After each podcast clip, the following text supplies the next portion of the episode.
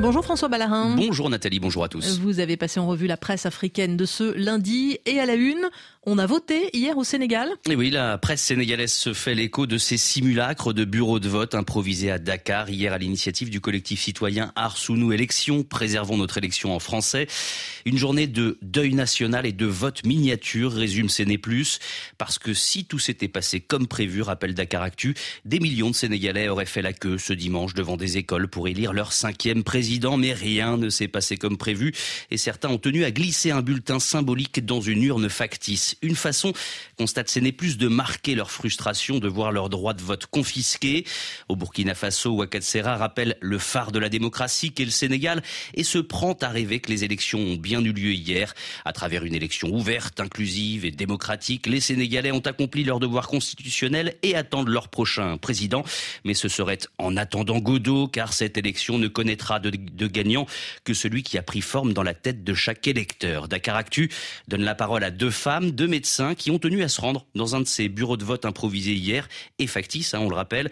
Elles votent depuis qu'elles ont l'âge de le faire. Voter et voter à la date convenue, cela a toujours été dans notre culture, conclut l'une d'entre elles, mais la date reste à convenir. Donc, à travers le dialogue proposé par Macky Sall à partir d'aujourd'hui, le quotidien précise ceux qui y sont conviés, les candidats qualifiés et recalés et tous les acteurs politiques et sociaux. Mais pour l'instant, c'est plutôt un dialogue de sourds, François. Résumé par euh, Le Monde Afrique, le président appelle au dialogue, l'opposition à la tenue de l'élection. L'appel de Macky Sall reste peu, peu entendu, euphémise le quotidien.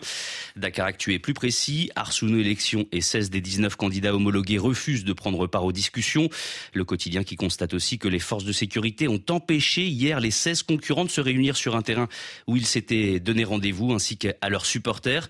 Le site en ligne raconte que certains se sont donc rabattus vers le siège de l'un des principaux candidats, Khalifa Sall. Sur place, ils ont procédé à un vote fictif avec un bulletin noir, RIP 25 février pour Repose en paix 25 février. Et on peut se poser la question de savoir si le dialogue proposé par Macky Sall n'est pas lui aussi morné. La presse sénégalaise égrène les noms des candidats ou partis qui refusent la main tendue du président sénégalais. Sénégo cite ce matin le président de la plateforme politique à venir. Nous avons déchiré son invitation, mais il persiste en disant qu'il recevra 19 candidats. Lesquels se demande cher Tidiane Dieye.